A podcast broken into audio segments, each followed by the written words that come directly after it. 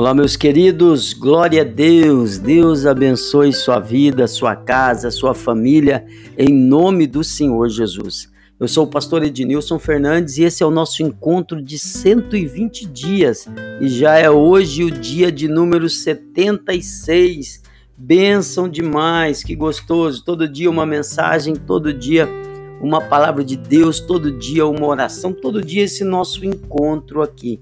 Louvado seja Deus. Estamos usando, usando como base dos 120 dias o livro 120 dias do pastor Edno Melo. E nós vamos então à leitura da mensagem do dia de número 76. Olha que bênção!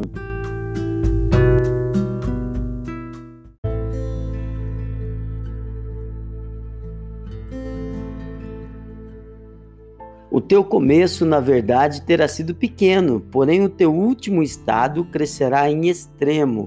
Livro de Jó, capítulo 8, versículo 7. Palavra do dia 76 é: torne-se um instrumento de mudança. E eu vou ler o texto do livro aqui com você. Perdão. O Senhor aumentará a sua influência nas redes de relacionamentos, no espaço geográfico em que você vive e muito além dos seus limites da sua rotina diária. Veja, Mateus e Paulo foram usados como escritores, Lucas como historiador, Josué como um general e Mordecai como um chanceler. Áquila e Priscila utilizaram sua pequena empresa de fabricação de tendas na evangelização e no discipulado. José de Arimateia usou da sua influência política na obra de Deus. Nicodemos utilizou suas finanças, Sunamita disponibilizou sua propriedade. A viúva de Serepta serviu como cozinheira e anfitriã do profeta. Os exemplos são muitos. Lídia transformou sua empresa de tecidos finos em um espaço de pregação do evangelho. O pai de Públio usou sua influência para reunir todos da ilha de Malta para ouvirem a pregação do apóstolo Paulo. Todos estes e muitos outros se dispuseram a ser instrumentos de mudança. Deus deseja fazer o mesmo com você. Nesses dias você receberá do Pai o que nunca recebeu e fará para ele o que nunca fez. Amém?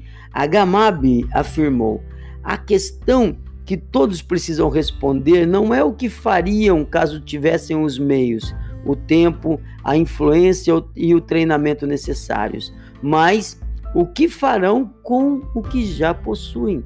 Aqueles que têm sucesso e prosperam são especialistas em reorientar as atividades e as dos outros em direções que não foram experimentadas para gerar níveis superiores de, real, de realização, disse Rosabeth Moose Canter. Seja uma influência onde o Senhor o colocou.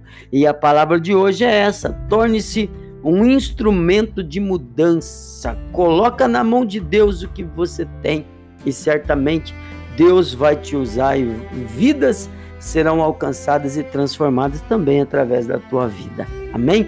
Vamos falar com Deus sobre isso?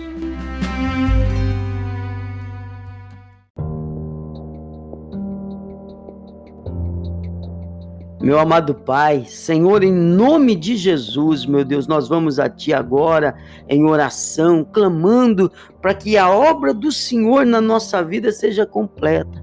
Nós evangelizamos as pessoas dizendo: O Senhor tem uma obra na tua vida, o Senhor tem uma obra na tua vida. Então, agora, Pai, que já fomos alcançados, cumpre em nós a tua obra, realiza o teu propósito, que o Senhor venha usar nossos dons, nossos talentos para te servir, porque te servir é uma honra, Pai. Abençoa-nos com generosidade, com liberalidade, para glória e honra do teu santo nome, porque eu sei que quem entrega para Deus, seja o que for, quem faz para Deus, não perde.